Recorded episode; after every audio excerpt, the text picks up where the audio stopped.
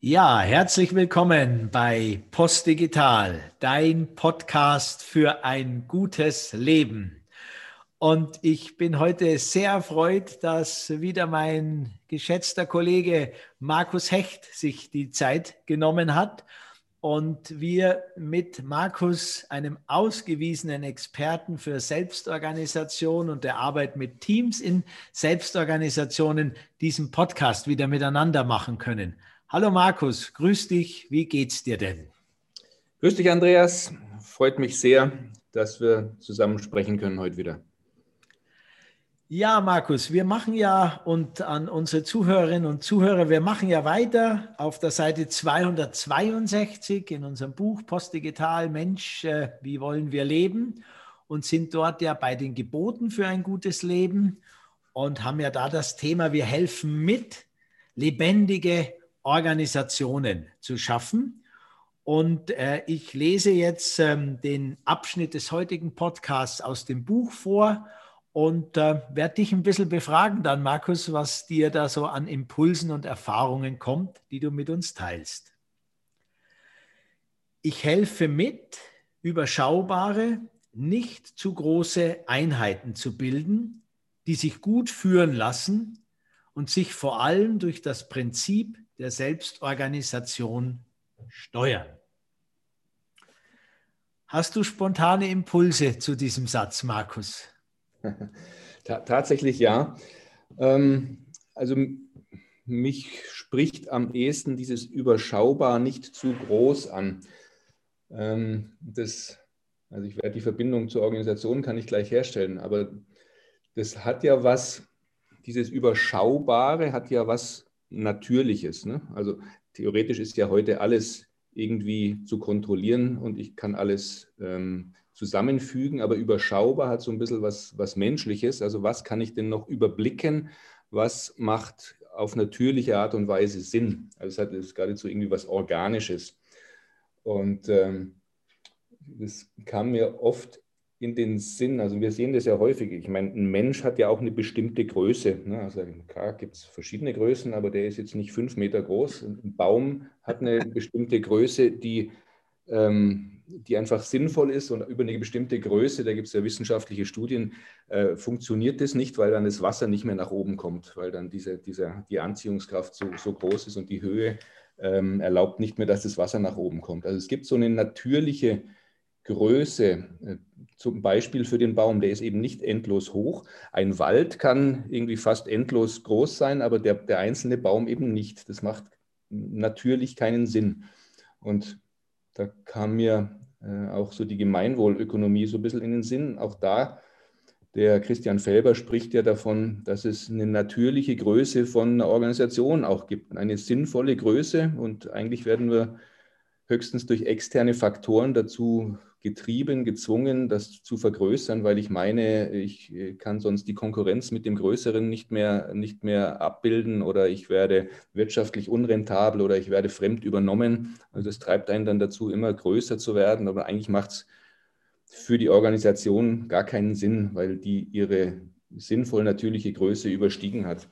Und ähm, ähnlich sehe ich das bei Teams, bei, bei, den, ähm, bei der Arbeit in Organisationen dass es eben wirklich gut und natürlich und, und kraftvoll ähm, sich nur anfühlt in, einem bestimmten, in einer bestimmten Größenordnung. Also da kann man über die einzelne Zahl diskutieren, aber ähm, das ist eine Handvoll Personen, äh, auch ein bisschen größer, aber wenn es zu groß wird, dann ist es eben nicht mehr überschaubar und dann irgendwo geht die Energie verloren und irgendwo wird es dann künstlich.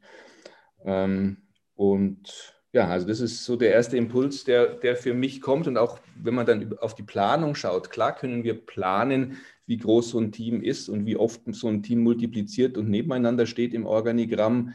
Das können wir alles planen. Aber die Frage ist, ob es dann, dann sinnvoll, natürlich, überschaubar, organisch ist und ob es dann dauerhaft auch eine, eine Kraft entwickelt. Und bei der Kraft entwickeln sind wir so eben ein bisschen bei der Selbstorganisation, weil die Kraft die Kraft kommt nicht aus der Struktur und nicht aus, der, aus dem Organigramm, sondern die Kraft kommt eben aus der Gruppe. Und wenn die ähm, überschaubar ähm, groß, natürlich, organisch groß ist, sinnvoll, äh, dann auch in der Zusammensetzung natürlich so, dass es äh, organisch sinnvoll ähm, ähm, passt und sich gut anfühlt, dann ist da Kraft drin. Und dann kann ich es so organisieren wieder, dass ich Strukturen schaffe, die das unterstützen, aber gehe von der Kraft zur Struktur und nicht von der Stru und, und gehe nicht von der Struktur aus und meine, dass die mir Kraft gibt. So, das ist der erste Impuls, der mir da kommt dazu.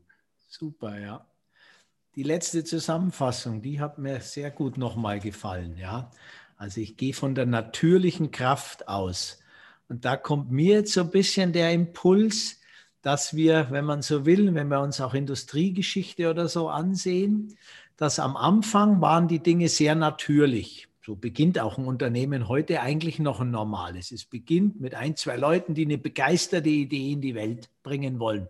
Letztendlich, genau. um die Welt besser zu machen. Dass wir heute genau. ein bisschen durcheinander schon sind und meinen, der Anfang ist gleich, dass ich an die Börse will oder so, das hat mit Verwirrung zu tun. Eigentlich wollen wir die Welt besser machen als Unternehmer und wollen was unternehmen. Genau, und uns einbringen. Gell? Ja. Genau, uns einbringen. Wir sind Teil dieser natürlichen Kraft, von der du sprichst. Und dann haben wir jetzt in den letzten ja, 50 Jahren ganz massiv natürlich mit diesen Strukturen von außen begonnen. Das hat mit dem Wachstumsprinzip unserer Gesellschaft zu tun, mit dem Wirtschaftsprinzip dahinter, sechs bis acht Prozent, sage ich einmal, steigendes Wachstum zu generieren jedes Jahr. Und damit hat sich jetzt, das meine ich, an einen Punkt gebracht, wo wir an die kritische Grenze kommen. Wir sprechen ja auch von der kritischen Betriebsgröße und die können wir sowohl unternehmerisch berechnen und erkennen, als auch kann man mittlerweile sozial-gesellschaftlich und ökologisch erkennen, wo die Größe ist von Riesenkonzernen. Da fällt mir natürlich die Geschichte der äh, Dinosaurier ein, die einfach auch eine gewisse Größe überschritten haben und möglicherweise auch daran irgendwann einmal vergangen wieder sind. Und jetzt wäre doch die dritte Phase, dass wir das Beste aus der natürlichen Ursprungsidee des Unternehmertums mit dem Wissen, was man mit größeren äh, Konstrukten alles schaffen kann, zusammenbringt. Und da sind wir ja dann mitten in dem, was wir auch Selbstorganisation nennen oder selbstorganisierte Strukturen, die das Beste aus kleinen, überschaubaren Einheiten kombiniert mit der Kraft der Abwicklung von größeren Einheiten.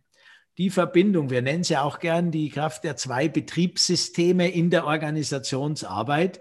Und der Impuls kam mir bei deinen sehr anschaulichen Worten. Ja, ja, absolut.